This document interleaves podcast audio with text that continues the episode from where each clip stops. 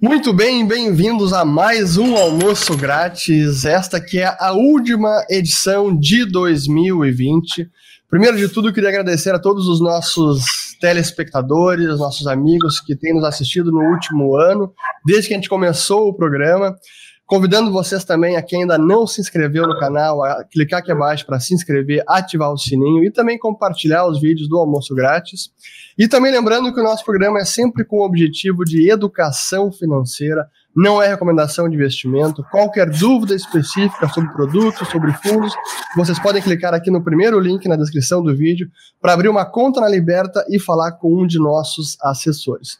Bom, esse sendo o último programa do ano, a gente vai fazer um pouco diferente, mas para falar do programa, antes de falar como vai ser o programa, já quero trazer meus dois eh, amigos e colegas de bancada aqui, grande Stormer e Leandro Ruschel. Tudo bem, pessoal? Fala, Fernando, tudo bem? Prazer estar aqui com vocês. Salve, Fernando, tudo tranquilo? Como é que você está? Tudo ótimo, tudo ótimo. Bom, pessoal, então é, a nossa produção fez algo até um pouco diferente. A gente vai rever alguns dos melhores momentos do almoço grátis ao longo do ano. E foram vários, tivemos vários programas é, ao longo de 2020. E depois também tem uma outra parte aqui que a gente vai ver alguns dos comentários que vocês trouxeram. Mas acho que antes da gente falar, ver essa retrospectiva que a produção separou, acho que até queria começar com, com o Storm, perguntar para ele como é que foi esse. A gente começou com o programa, acho que foi em março, se eu não me engano, bem no olho do furacão, e que o almoço grátis estreou num mês histórico para os mercados, para o mundo. É, como é que foi esse um, quase um ano de programa no almoço grátis, Stormer? Eu sempre, eu sempre costumo dizer que nas crises aparecem oportunidades, né? Ou coisas boas podem surgir mesmo de situações muito terríveis, como foi o cenário da pandemia. E talvez algumas coisas que a gente possa ter retirado nessa pandemia realmente foi a ideia de, de ter esse tipo de conversa, ter esse tipo de troca de ideias através do almoço grátis, em que a gente conseguiu realmente ao longo desse ano compartilhar muitos conceitos importantes de educação financeira. Eu acho que foi bastante interessante, sem dúvida alguma, que essa pandemia pegou todo mundo no contrapé. Acho que nenhum ser humano na face da Terra no final do ano passado se você dissesse assim, olha, no ano de 2020 vai ter uma pandemia que vai dar um lockdown, tá todo mundo ficar trancado em casa um monte de tempo, só olhar assim, esse cara tá maluco, né? tá doido. Mas realmente foi o que aconteceu, foi um ano completamente fora da curva, né, Urish? Sem dúvida alguma, algo muito bizarro. E contigo, Leandro, como é que foi? Eh, você que acompanhou de outro continente, aí dos Estados Unidos, é, aliás, América, mas do, do hemisfério norte, é, como é que foi aí a, a, pandemia, a crise e tudo mais? Olha, de uma certa forma parece parece algo meio surreal ainda, né? Tudo que aconteceu e tudo que está acontecendo, é, não só pela pela doença em si, que é uma coisa terrível, né? Mas é, pela maneira que, que as pessoas estão lidando com isso, pela maneira que isso está sendo discutido, eu consigo assim observar que por todos os ângulos que a gente avalia essa situação é algo surreal, é algo é, é algo surpreendente. É, e acho que no programa aqui a gente está se aproximando cada vez mais é, dos amigos que estão em casa. Acho que é um formato é, bacana para a gente conversar, para a gente trocar ideias e trazer informações, né? É, uma coisa que a gente pode garantir para vocês é que a gente pode não estar 100% das vezes certo, né? Como todo ser humano, nós vamos eventualmente estar equivocados, mas com certeza é, o que a gente fala aqui é o que a gente realmente pensa, né? Eu acho que as pessoas percebem isso. Eu acho que isso é muito bacana, né? Esse nosso encontro semanal, que até durante alguns meses a gente fez quatro vezes por semana, aí depois a gente mudou para fazer uma vez por semana, mas é, é muito gratificante, assim, ver as pessoas que nos acompanham e vira rotina, né? Até quando não tem, o pessoal fica até, lamenta. Mas a gente cumpriu a, a nossa, a, a nossa organização aqui toda segunda-feira, religiosamente aparecendo com um novo programa para os nossos telespectadores, para os nossos clientes, isso é, é, muito bom. E o reconhecimento que o pessoal traz aqui nos comentários também, que é um dos melhores programas do mercado financeiro e que traz muito conteúdo e muita informação para as pessoas, né? Acho que essa durante esse ano também de com home office, né? A gente até estava perguntando aqui pro pessoal antes da gente começar o programa aqui, será que a gente fez algum programa uh, dentro do escritório? Né? A gente queria ter a ideia do almoço grátis era começar numa espécie de mesa redonda, a gente de frente a frente debatendo, mas a gente já começou nesse formato diferente que vamos entrar em 2021 ainda assim, né, Stormer? Eu creio que sim, tá? Uh, realmente, com a situação da segunda onda que está acontecendo na Europa e intensificada provavelmente pelo inverno que está começando lá, uh, a gente não tem por enquanto movimentos muito auspiciosos na erradicação dessa, dessa pandemia e desse, desse vírus. Na verdade, eu até queria lembrar, uh, Uris, provavelmente um dos primeiros programas que a gente fez, a gente estava trocando uma ideia sobre a pandemia, isso, e eu cheguei a comentar assim: ah, cara, eu acho que esse vírus não deve durar uns 45 dias no máximo. Ali foi uma grande, grande mordida na língua que eu tive que dar. Uh, realmente, na época, quando as notícias começaram a aparecer, eu não tava, eu não estava levando muito, muito, muito, muito, digamos assim, ao pé da letra de que seria uma situação tão prolongada quanto a que nós vimos. E realmente mudou muito todo o conceito de, de vida uh, após esse ano 2020. Né? A pergunta que fica agora para nós, eu quero até perguntar isso para o Leandro, a opinião dele, é se essa vida que nós temos hoje, se isso aqui vai ser o novo normal, se para o resto da vida nós vamos ter que viver assim, ou se vai acontecer em algum momento um retorno àquilo que era considerado vida normal no passado. Né? O que tu acha disso mesmo? Como, como eu falei, acho a grande questão é a forma como isso está sendo tratada e os desdobramentos que isso gerou, né? E faz a gente questionar até mesmo tudo que aconteceu e o propósito disso, porque acho que tu pode falar melhor do que a gente, né, Storm, porque tu é médico. É, basicamente o que a gente está vendo é que é uma nova gripe e é uma gripe que deve circular para sempre, como todos os outros vírus novos que começaram a circular, né? É, eu imaginava que ia ser algo impactante, só que os primeiros relatos era de uma letalidade de até 8%. Não sei se vocês lembram disso, quando surgiu lá na China, se falava em 8%, né? Pô, 8% seria uma coisa meio catastrófica, assim. É, era dezenas de vezes maior do que a gripe normal, é. né? No começo. E depois, com o tempo, foi se percebendo que, apesar de ser grave o suficiente para matar muitas pessoas, especialmente com mais idade ou mais debilitadas, né? Não que isso não seja é, super grave também, mas é, não é uma não é uma não, não oferece né, uma ameaça existencial para a humanidade. E, e, mesmo assim é, se continuou com certas medidas e posturas é, para é, supostamente combater isso, mesmo sem muito sucesso. Né? A gente está vendo agora a Califórnia, que foi o estado americano que talvez implementou as medidas mais radicais assim para supostamente conter a doença, e agora os casos explodiram. É, mais ou menos como aconteceu na Argentina, que também fez o lockdown mais longo do, do planeta, né? Um dos mais duros. Então a questão que fica é: essa nova normal que se fala é decorrência disso ou é o objetivo desse, dessas medidas todas, né? É, a gente está vendo aí muita gente falando, especialmente pessoas ligadas aí à, à política, né, a centros que desenvolvem é, políticas que impactam toda a humanidade, como o pessoal lá do Fórum Econômico Mundial.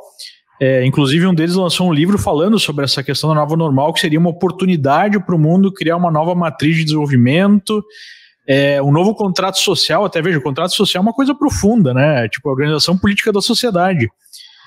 Por conta de uma doença que, apesar da seriedade, não é uma ameaça existencial.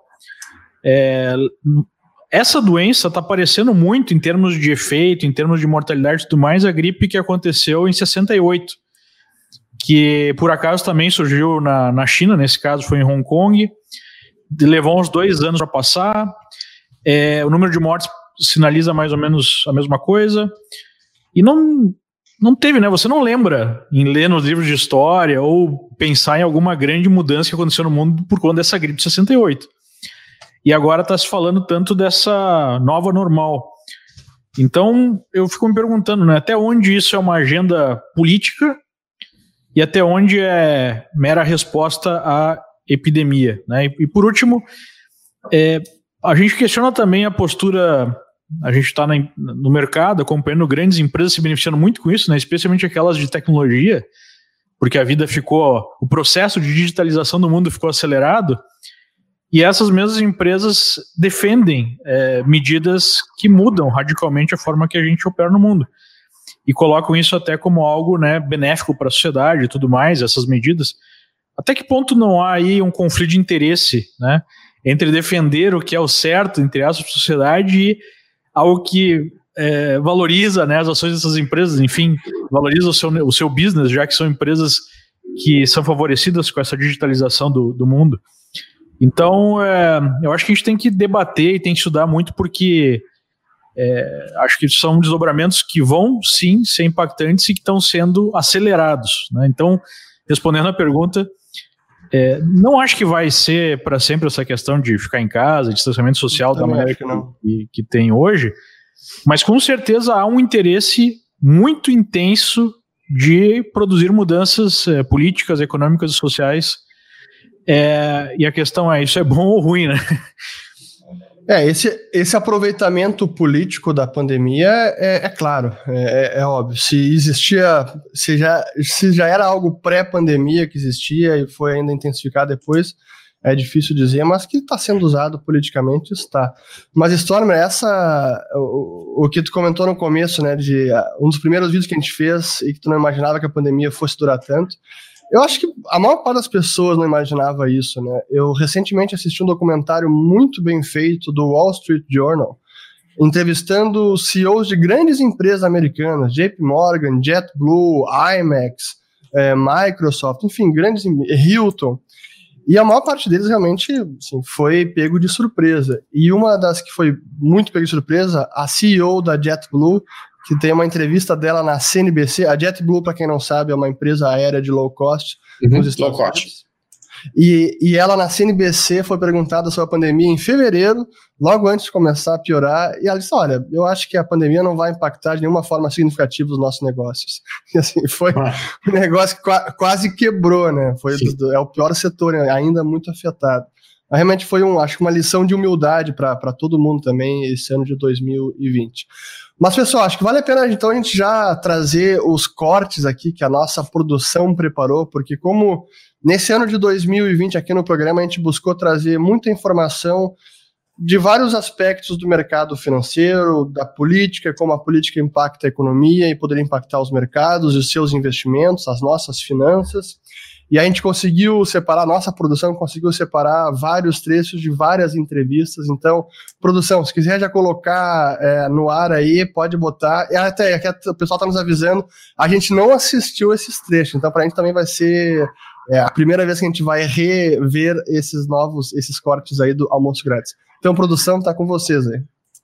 Então, vou começar a nossa conversa de hoje. A nossa chamada é: será que os bancos centrais estão brincando de banco imobiliário, né? Aquele, aquela velha brincadeira de ficar imprimindo dinheiro de tudo que é tipo para todos os lados. A, a, a motivação para essa nossa chamada foi que a gente estava olhando os dados da Bolsa, da Bolsa Brasileira esses dias, e a gente viu ali que entre 20 de fevereiro, um pouquinho antes de começar a queda, até o limite dela, o, o ponto mais baixo que ela chegou até o momento, teve aí uns 40 47% de queda, né? Chegou a bater ali em 61, 62 mil pontos, mais ou menos, dependendo do ponto onde você pega e da frequência do gráfico que você está olhando. Mas até agora ele já deve ter retomado algo perto de 58%. A gente está aí perto dos 96 mil pontos. E aí, Uh, a gente vai ter sempre aquelas pessoas pessimistas achando que o mundo vai acabar, que a economia vai morrer. Cara, eu já vi o mundo, eu já vi o mundo acabar umas 20 vezes nos meus 49 anos de vida e ele nunca acabou. Ah, eu já vi, eu já vi o final da economia americana mais de 10 vezes nos últimos 20 anos e a economia americana nunca acabou. Em 2008, todo mundo dizia que as medidas que o Fed estava fazendo para resgatar os bancos era uma tragédia econômica que ia quebrar o país em menos de três ou quatro anos e não quebrou o país. Eu creio que a gente está indo no caminho inverso do que a gente deveria. A gente deveria estar tá vindo num caminho de desregulamentação, de deixar o mercado mais competitivo é, e diminuir né, gastos, impostos e tudo mais, porque em todas as revoluções tecnológicas, se você deixa o mercado mais livre, a economia se rearranja e até a criação de empregos é maior do que a destruição. Mas quando você começa a buscar no Estado né, uma solução para reorganizar, para redistribuir, você começa a fechar fechar essas portas. Por exemplo, digamos que eu seja um sujeito que queira abrir uma empresa de tecnologia e ir para o mercado, né, competir com uma Google da vida, com uma Microsoft. Tem vários entraves que são criados que impedem que isso aconteça. O que me preocupa é que são questões que eu levanto e eu não tenho resposta. Essas, a brincadeira de banco imobiliário dos bancos centrais que podem criar dinheiro sem nenhum esforço econômico, uma simples tecla de computador se cria trilhões de dólares ou bilhões de dólares, são algumas. A primeira é que isso é um grande experimento monetário que a gente está vivendo. Digamos que ainda não deu errado, entre aspas, que é até difícil verificar pô, qual, qual o sinal para dizer, pô, não está dando certo. Para mim, um dos sinais que não está dando certo é que a dose desse remédio segue sendo aumentada e o remédio segue sendo repetido no Banco do Japão, na Europa, agora nos Estados Unidos. Nunca é, bom, agora acabou. Não, a, a, a próxima dose precisa ser maior. Começou em 2008 na crise e agora a gente está retomando isso. E aí, meus amigos, o que, que, que faz vocês refletirem revendo esse trecho aí? Essa semana que passou, aí largaram mais 900 bi, né? Pois é, exatamente. Enfiaram mais 900 bi no mercado essa semana aí. É, é. Essa das coisas que me surpreendeu, é esse, não me surpreendeu Acho que não me surpreendeu que os bancos centrais, governos, fariam é, medidas muito extraordinárias, mas a, a, magnitude que foi feita, e como o Storm está falando agora, é, a recém-governo americano aprovou mais 900 bilhões, então já chega a mais de 3 trilhões de dólares de pacote fiscal, fora monetário. Olha, é, é, é assombroso, né? O, o, governo japonês chegou a injetar 60% do PIB no ano. É, e como tu falou, né, Urish, às vezes as pessoas não se dão conta do quanto é experimental a situação toda. Porque quando a gente observa né, a história econômica do mundo, são séculos e séculos. E nunca aconteceu nada parecido que a gente está vendo hoje. Então, como você vai tomando certas posturas e não vai dando problema, como você disse, é, pode parecer que, bom, tá dando certo, né? Então vamos continuar. Só que às vezes o efeito daquilo que você cria é, tem uma distância temporal significativa e aí você não percebe. Você vai perceber só muito à frente o que aconteceu. Né? Talvez a, a mesma coisa aconteça quando a gente olhe para trás e observe as medidas que foram tomadas para combater uh, o vírus. Né? É, isso talvez demore para se perceber. É, o que a gente pode ter uma certeza absoluta é, em termos do que está acontecendo, é que essa postura gera maior fragilidade, né? Porque as pessoas estão mais é, endividadas, os governos estão mais endividados, as empresas estão mais endividadas, as famílias estão mais endividadas. E a solução para que isso não gere uma ruptura é aumentar ainda mais o endividamento, né? Do que Exatamente. parece ser um esquema Ponzi, assim, do tipo, para não para não para a bicicleta não cair, vamos pedalar mais, vamos pedalar mais, né? É... Tá, mas olha só, olha só. As empresas endividadas, tá? Então, assim, sim, elas estão endividadas, e aí tem essa injeção de dinheiro brutal no mercado. Uh, literalmente, as pessoas não sabem onde enfiar esse dinheiro, o dinheiro acaba indo ou para a bolsa, ou para Bitcoin, ou para alguma coisa nesse cenário. Aí as empresas fazem ofertas secundárias de ações, captam dinheiro ali. Então, cara, eu, eu acho que sim, eu concordo com a ideia do Urich de que é um modelo experimental, que nunca foi feito na existência da raça humana. Mas o fato é que o capitalismo, senhores, o capitalismo ele não é uma ideologia. O capitalismo ele não é algo que, que teólogos ou filósofos ou economistas se reuniram e decidiram: olha, nós vamos fazer isso dessa maneira e vamos daqui para frente atuar na humanidade dessa forma. É diferente do socialismo. O socialismo em si é uma ideologia que foi construída a partir de preceitos criados por alguns, digamos assim, uh, economistas, entre aspas, e sociólogos, e, e que, que pensaram a ideia. Não existe um bando de burgueses, entre aspas, que se reúnem à noite, na calada da noite, para planejar o que, que vai ser o próximo passo do capitalismo mundial. Isso não existe. O que existe é mercado reagindo e contragindo situações uh, novas. Mas, e... mas, Alexandre, mas nesse ponto aí eu tenho que cortar contigo porque são algumas pessoas que estão decidindo que tem que injetar tantos bilhões. Por que 900 bilhões? Por que não um trilhão e meio? Por que não cinco, entendeu?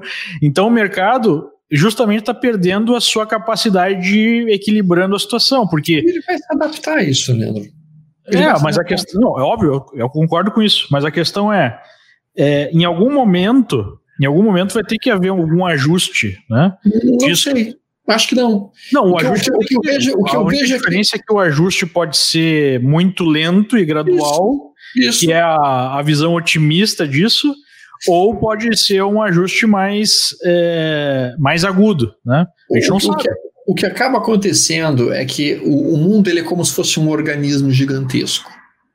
E aí, nesse organismo gigantesco, tu pode, às vezes, muitas vezes, introduzir alguns patógenos, alguns micro-organismos aos pouquinhos ou em grandes doses.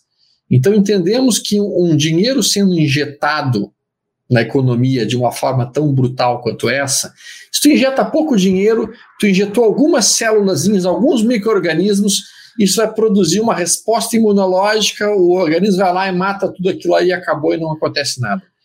Se tu bota uma injeção brutal de micro-organismos, no caso de 3 trilhões de dólares que estão sendo injetados aí no mundo, tu vai gerar uma pequena febre. Sim, talvez gere uma febre no bicho, mas o que acaba acontecendo é que isso não vai matar o organismo de uma maneira geral. Tu vai ter febre, essa febre vai ser identificada como um pouquinho de inflação que vai acontecer daqui a 5, 6 meses, vai ter uma desvalorização do dólar, essa desvalorização do, do dólar diminui a inflação aqui, faz com que as commodities se valorizem, as commodities subindo, isso é bom para a nossa economia.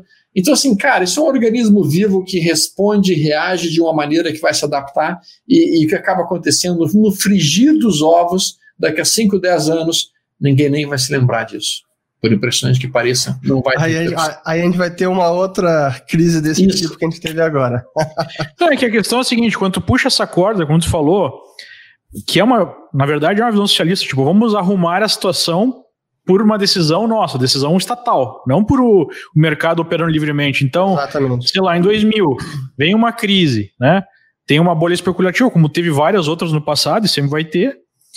Aí qual é que é a resposta? Baixa juro, injeta recurso. Aí tem uma outra bolha. Novamente, essa bolha gera o quê? Um estouro, né, em 2008. Por quê? Porque foi dado crédito até para mendigo, aqueles créditos ninja, né? É, non-income, non-job, non-asset. Né? É, gera um excesso, o governo vem lá, o Estado vem lá e resgata. Aí qual é que é o pensamento que isso gera? E novamente foi reforçado agora. Não há por que não tomar risco? Porque sempre vai ter o Estado para me, me, proteger, né? Muita gente falava no passado, é Fed put. É, eu vou vender para o Fed, última análise, né? Se, se der algum problema. Então, a cada novo, a cada novo ciclo desses, o remédio tem que ser maior, né? Para gerar o efeito parecido. Até o ponto que agora chegaram né, a dar, e estão dando novamente aqui nos Estados Unidos, cheque diretamente para as pessoas. Né? Primeiro 1.200 dólares por família, agora 600 dólares por família e mais 600 por filho. Né?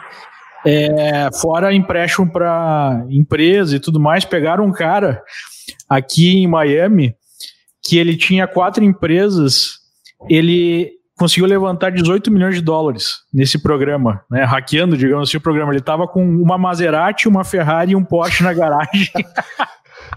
Não me disse que ele, que ele botou na Tesla ainda, que ele comprou Tesla ainda. É. Então, é, cara, ok, né? Agora vamos vamos é, vamos recuperar, né? Quando acabar a pandemia e tudo mais, num nível de endividamento maior do que existia lá durante a Segunda Guerra Mundial, foi o maior conflito da história, em tempos de paz. Aí tá, vamos vamos continuar. Mas tem um momento que tu alavanca o sistema e se a, e se a produção de riqueza não acompanha essa alavancagem, é, tu não tem como manter isso. Né? Acho que o Urich até pode falar melhor do que eu, porque ele é mais é, conhecedor aí da, do aspecto econômico desse problema. É, a, única, a única parte é, otimista dessa equação, ou com potencial otimista, seria, bom, a gente tem que ter uma revolução, que muitos acreditam nisso, tão, eh, tão acelerada em termos de aumento da eficiência, que seria criada pela tecnologia, que contrabalancearia essa alavancagem monstra, né? Eu acho que essa seria a expectativa, assim, otimista. Eu acho que tem um ponto que é, é, eu concordo com o Alexandre que, cara, a sociedade se adapta, o ser humano se adapta às piores condições É, veja o que aconteceu no Brasil na década de 80. A gente viveu com alta inflação e hiperinflação durante alguns anos, até uma década com alta inflação, e a gente conseguiu, e a economia ainda funcionava aos trancos e barrancos, mas funcionava apesar daquela alta inflação. Era 80% ser... ao mês, cara. Lembra? Era uma loucura. Era um troço assim que tu comprava, comprava uma coisa de manhã, de tarde era muito mais caro. e assim, a, a, mesma coisa vai acontecer com essa, esse mundaréu de dinheiro que está sendo injetado e que tem um efeito que o Leandro comentou, que é, é esse, essa injeção de liquidez, essa manipulação dos preços, distorção dos preços pelos bancos centrais, isso também vai mascarando o risco, gera má precificação de risco, faz com que as pessoas tomem mais risco. E eu não descarto em algum momento, não vai ser agora ou ano que vem, mas talvez daqui mais 5 ou 10 anos, isso gere algum momento de reprecificação de tudo, uma correção forte nos mercados. Não vai ser o fim do mundo, não vai ser pior que uma pandemia, mas talvez uma forte é, crise econômica, financeira. Isso eu não descarto, porque é, ou então a gente vai no caminho de, se isso não acontece, a gente vai no caminho de aumentar a dose. E aumentando a dose, é cada vez mais intervenção, mais o, o governo, é, esse Banco Central, quase que estatizando né, os ativos financeiros é. do mercado financeiro. Porque, porque, veja, como o Alexandre falou, por que o capitalismo funciona? Porque ele vai se ajustando, diferentemente de socialismo, onde tem uma entidade que tenta acertar as coisas, né? que é até impossível, como o Mises colocou, se você não tem é, preço correto, você não tem como fazer planejamento, se não tem como fazer planejamento, não tem comunismo, socialismo, enfim, esses regimes. Colapso. Agora, olha o que está acontecendo na Europa, né? É, ano passado, não foi nem esse ano, é, ano passado, 2019, é, um quarto das empresas europeias é, tem menos capacidade de gerar resultado né, do que o tamanho aí do seu serviço da dívida, mesmo com juros baixíssimos. Ou seja, são empresas zumbis. Elas não conseguem sobreviver no mercado livre, elas precisam de ajuda. E o número de empresas desse tipo está crescendo por conta dessas ajudas. Então, o aumento da eficiência, que seria é, uma possibilidade para não ter problema com esse aumento né, do endividamento, não acontece, porque na verdade o aumento de endividamento e o subsídio que o governo vai dando vai diminuindo a eficiência, porque você não tem aí uma pressão para ser mais eficiente. Porque se você consegue manter as portas abertas, mesmo sendo menos eficiente, por que, que você vai ser mais eficiente? Né? Então, é, não parece um arranjo sustentável. Né? Alguma, alguma coisa vai ter que acontecer aí. Uma outra possibilidade seria, e aí é um mundo mais perigoso ainda, é que poucas empresas que não têm problema de endividamento, que na verdade tem mais dinheiro que o próprio governo americano, tipo uma Apple da vida, um Google, né, um Facebook, enfim, essas empresas aí que estão conduzindo a revolução digital, elas que vão aumentando a eficiência de toda a economia. Mas aí elas concentram poder político, econômico e até social, porque elas defendem né, até a cultura, é, são aí um punhado de empresas. Aí essa também é uma questão problemática para a sociedade, né? Por isso que eu defendo aqui, falei algumas vezes ao longo do ano, eu acho que é loucura não ter essas empresas na carteira, porque todas as circunstâncias favorecem muito essas empresas, né? Tanto do ponto de vista econômico quanto do ponto de vista político. E agora mais ainda, né? Porque essas injeções de capital e essas regulamentações acabam favorecendo essas empresas, como eu falei no vídeo. Pessoal, muito bem. Então vamos ao nosso segundo corte deste ano. Mas antes de botar, só lembrando aos nossos amigos que tudo que a gente conversa aqui é educação financeira. Qualquer dúvida sobre investimentos, basta clicar aqui no link na descrição do vídeo para conversar com um dos nossos assessores na Liberta Investimentos. Então, produção, coloca o próximo corte aí na tela.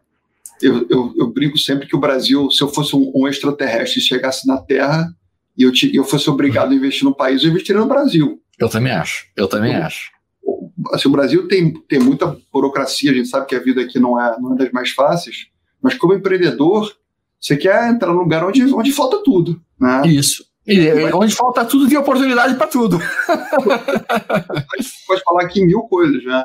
Mas eu, eu também não sei de tudo, né? Eu, eu, eu conheço bem, o, bem o, o sistema financeiro, mas eu diria que como um todo no Brasil falta tudo. Falta, falta supermercado, falta hospital, falta faculdade, falta tecnologia, falta é, falta fibra ótica, falta infraestrutura. Então, assim, é, o, que, o que precisa é a gente com, com coragem que acredite no Brasil, faça a coisa certa, que não busque atalho.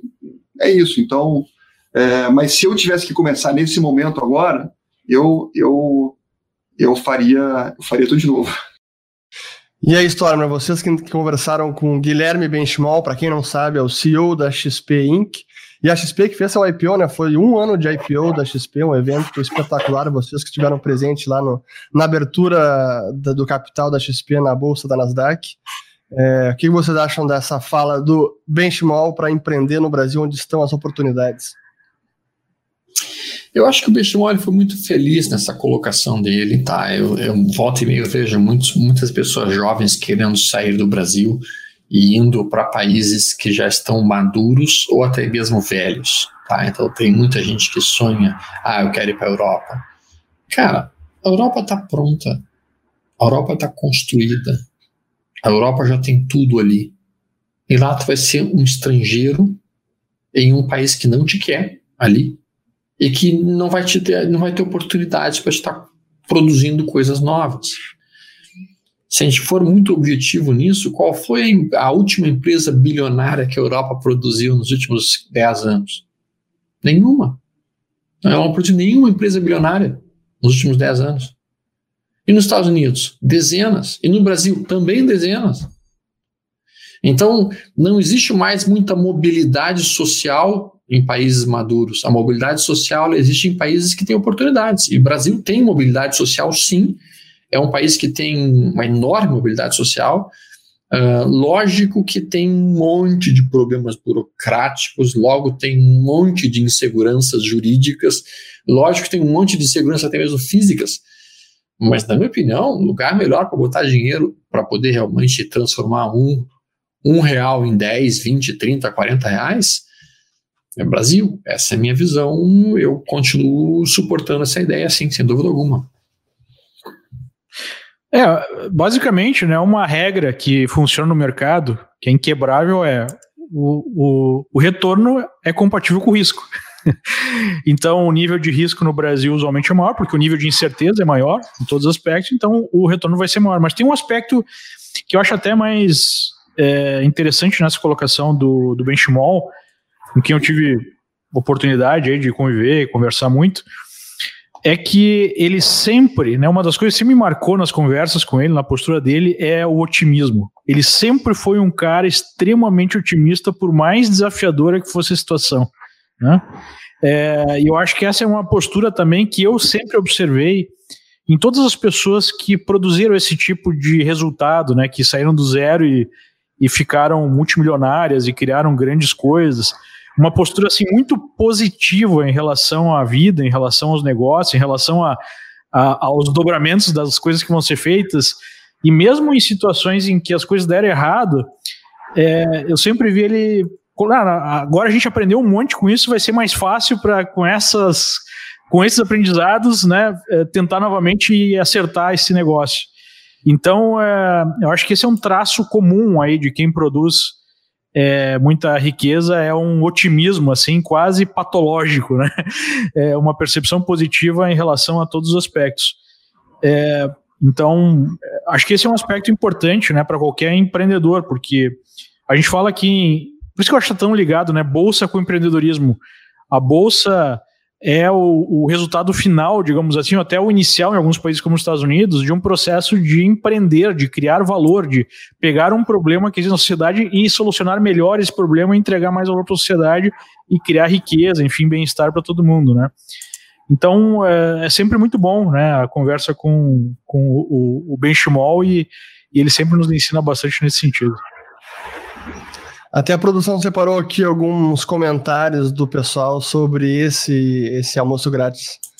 Ó, tá aqui o da Luciana Lu. Escutar o Leandro Ruschel aumenta o QI da gente. Ó, tá aqui, Leandro. O que mais, produção? Ó, essa entrevista foi um verdadeiro serviço público de informação. Boa.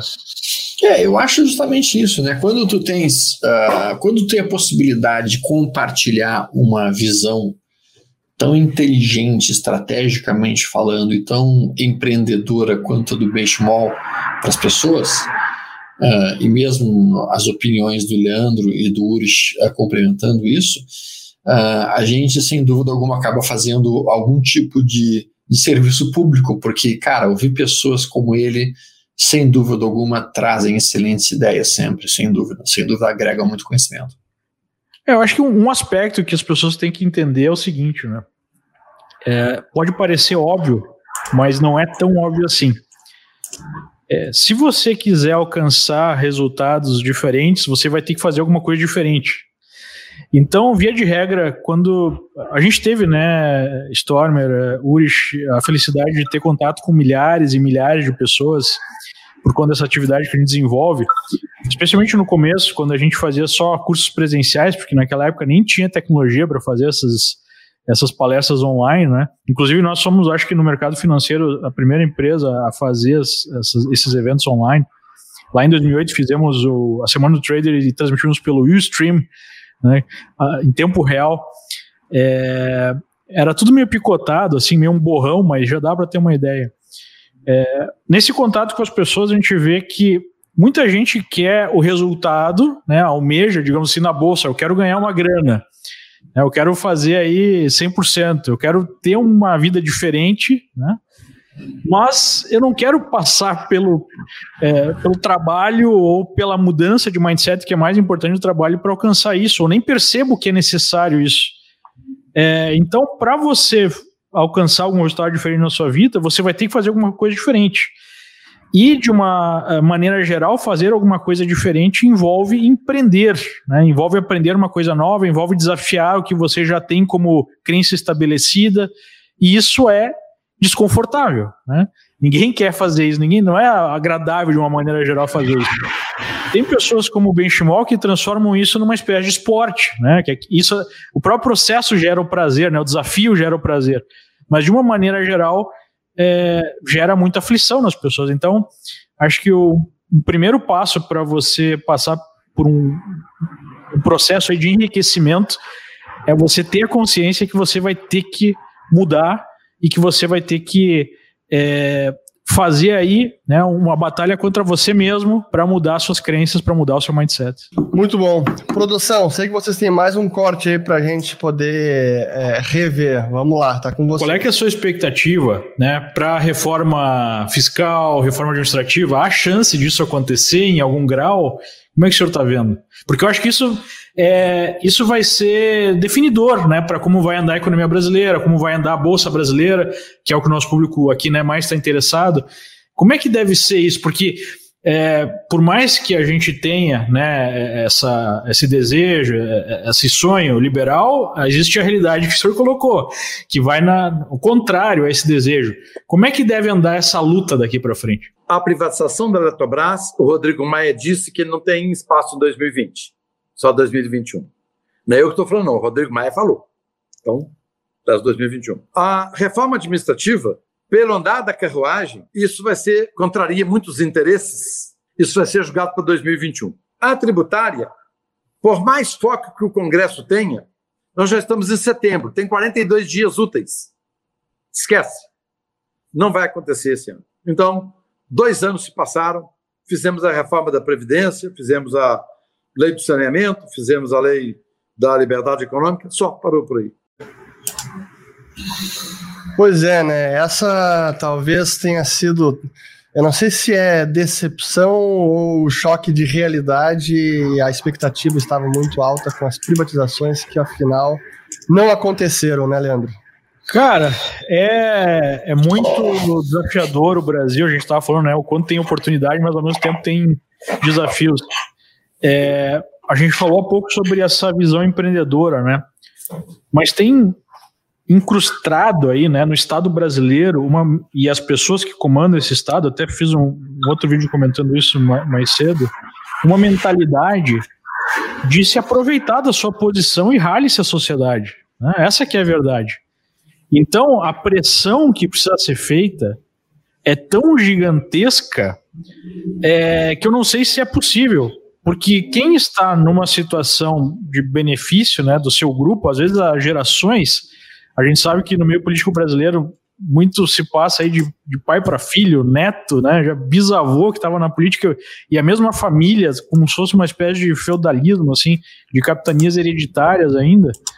É, o próprio Salim, nessa entrevista, que quem não viu, eu recomendo, fala: olha, liberal, liberal mesmo em Brasília dá um micro-ônibus.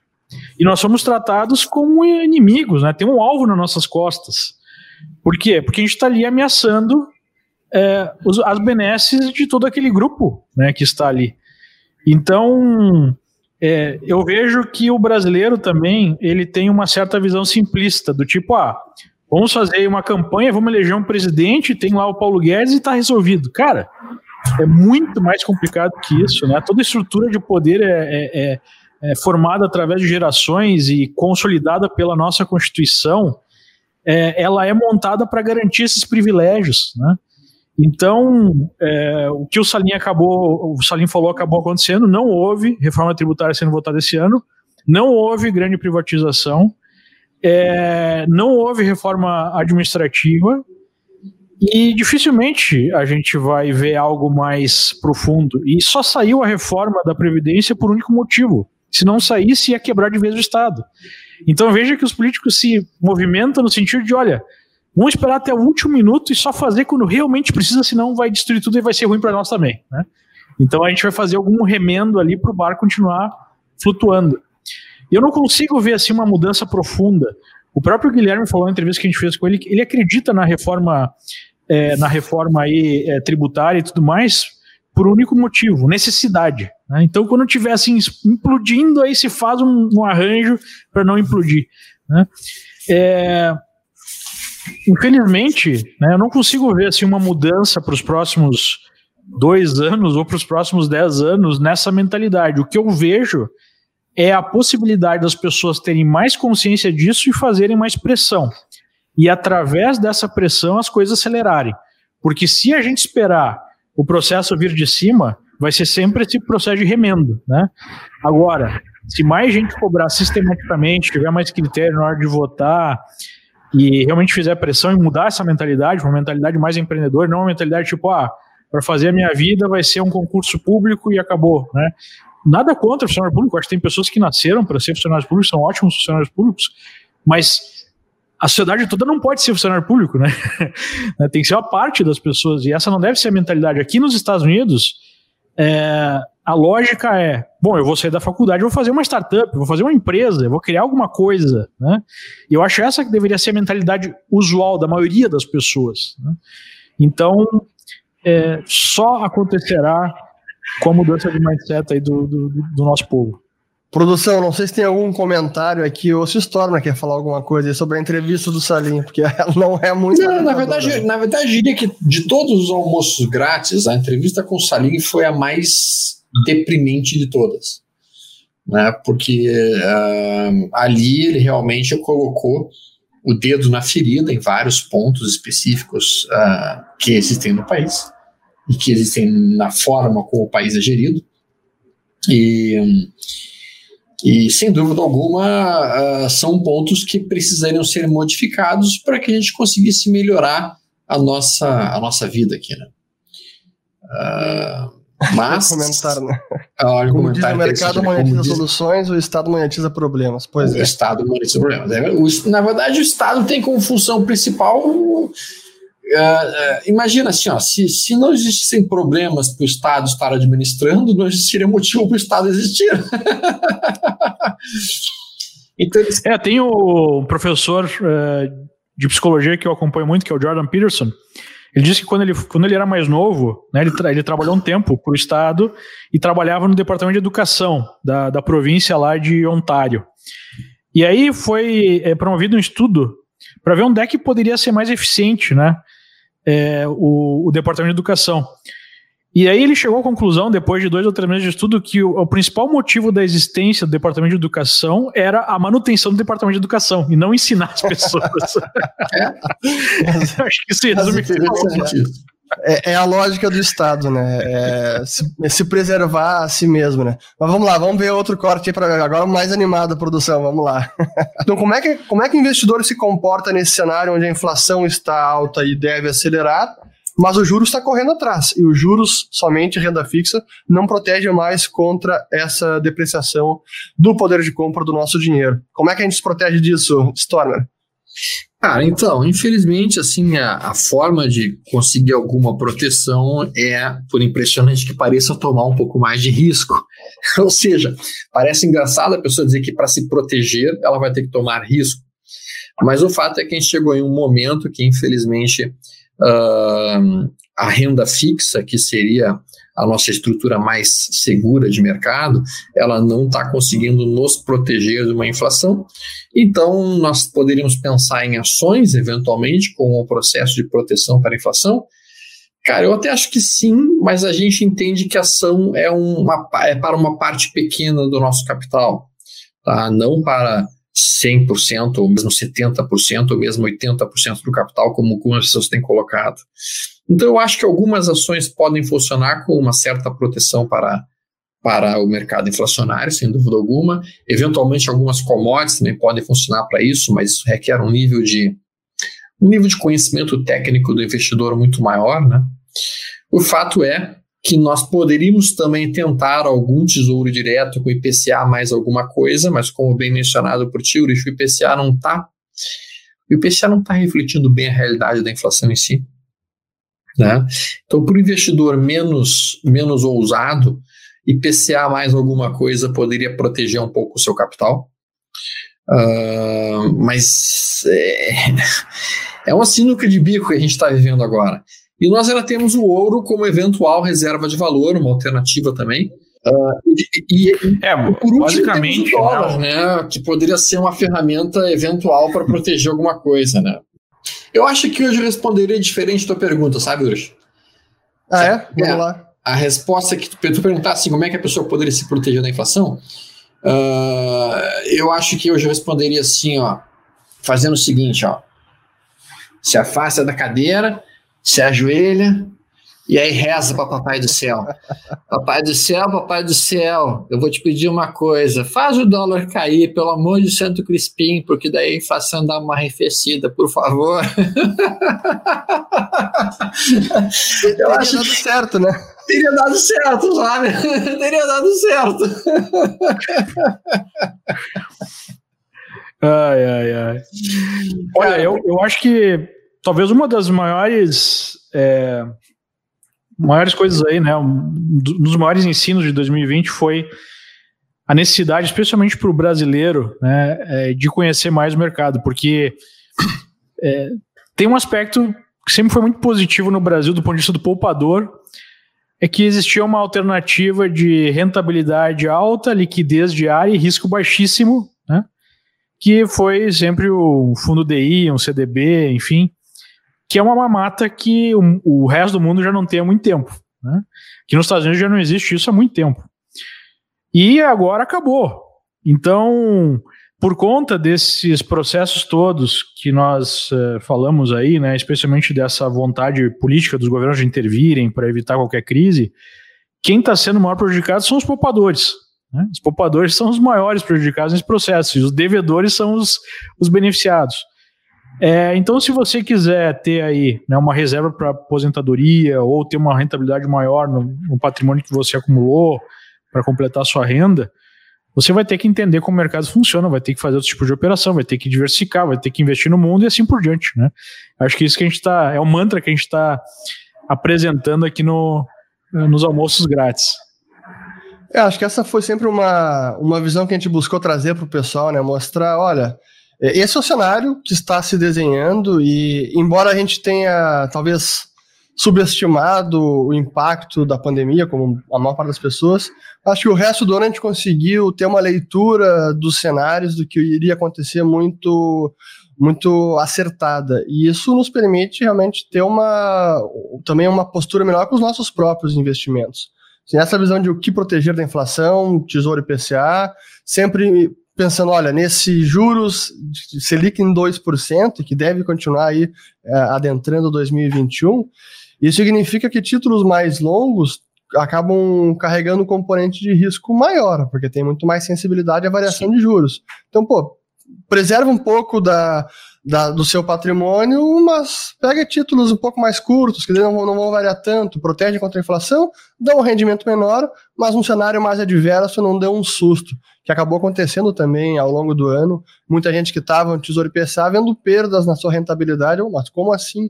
Tesouro IPCA dando perda? Então, essa visão de saber o risco de cada instrumento é importante é, e aqueles ativos seguros, como a gente trouxe também, é, ouro foi um que performou muito bem ao longo do ano, é, e o dólar, que é a diversificação de moeda. Né? A gente buscou trazer também essa. Isso já até antes da pandemia, que a gente falava para os nossos clientes: olha, é importante ter essa visão de longo prazo, e quando se fala em patrimônio, não dá para ficar 100% exposto em reais. Nenhum investidor mundial, global, renomado, pensa em ter seu patrimônio 100% em reais por que, que você faria o mesmo? Então, acho que essa preocupação sempre foi importante. Lembrando, pessoal, qualquer dúvida sobre investimento específica, falar com os nossos assessores aqui, clicando no link na descrição do vídeo, porque o nosso objetivo aqui, sempre é, recordando, é de educação financeira. É, deixa eu ver, acho que a gente tem mais cortes aqui, né, pessoal? Então, o que a gente vê é o euro se valorizando em relação ao dólar, né? O dólar, em geral, nos últimos dois, três meses aí, talvez uns quatro meses perdendo terreno em relação a outras moedas. Eu vejo uma correlação muito forte de emergentes com o euro, ou seja, você pode pegar o gráfico e ver que a bolsa brasileira, chinesa, enfim, emergentes sobem quando o euro sobe, né, e, e as moedas desses países também. O que a gente está vendo, na verdade, é uma expectativa né, positiva para a economia global, seja pela é, descoberta das vacinas, a expectativa de que é, a, a, a, crise é, sanitária está perto do fim, né, ou pelo menos se desenha aí um final para isso. O mercado sempre trabalha já precificando hoje o que deve acontecer daqui a alguns meses, e a expectativa de um fluxo mais positivo para emergentes por conta do fim dessa política America First, que deve dar mais espaço para os chineses, né, que estão precisando para a economia chinesa não quebrar. A produtividade tem que voltar à tona, o retorno sobre, é, sobre a mão de obra tem que gerar benefícios para empresas, não pode ser apenas baseado no fluxo. Agora, qual gatilho que pode disparar isso? Pode ser lá, de repente, no dia que sair o primeiro lote de vacinação, sei lá, é aquela história, né? Sobe no boato, cai no fato, todo mundo apostando tudo nas vacinas e as vacinas podem, no final das contas, serem a grande vilã de uma correção.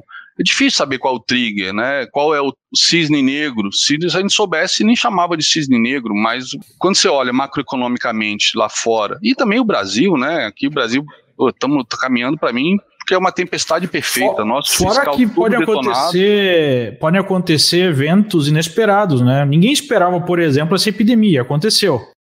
Realmente ver as nossas avaliações e comentários sobre o dólar ao longo do ano é, pô, é, é das coisas mais difíceis é prever dólar, é operar dólar, né, Stormer?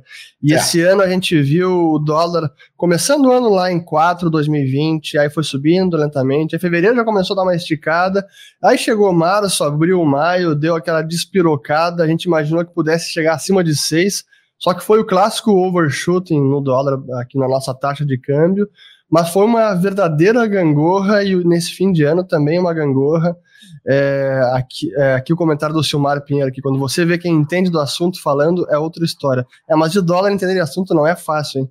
E aí, do, história, não, não, sei, não vou te perguntar qual é a tua previsão para dólar para 2021, mas. Deus me livre, não me faça isso na véspera de Natal, que é crueldade tu fazer isso com o cara na véspera de Natal, meu santo Crispim, aí é. Cara, eu acho que tu está corretíssimo. Dólar talvez seja das variáveis da economia a mais complexa de ser um, entendida, compreendida, antecipada ou até mesmo projetada. Por isso que a maior parte dos economistas acaba errando realmente qualquer antecipação de onde o dólar possa fechar o ano que vem ou estar no ano que vem. Né? Isso vai continuar existindo porque eh, tem, tem o cenário político externo, tem o cenário geopolítico externo, tem o cenário político interno, tem o, tem o cenário macroeconômico interno. Então, tudo isso acaba influenciando dramaticamente a movimentação dessa moeda. E essa é uma moeda, por exemplo, eu opero pouquíssimo dólar, justamente por isso também, entendo que é um gráfico mais arisco dessa forma. Né?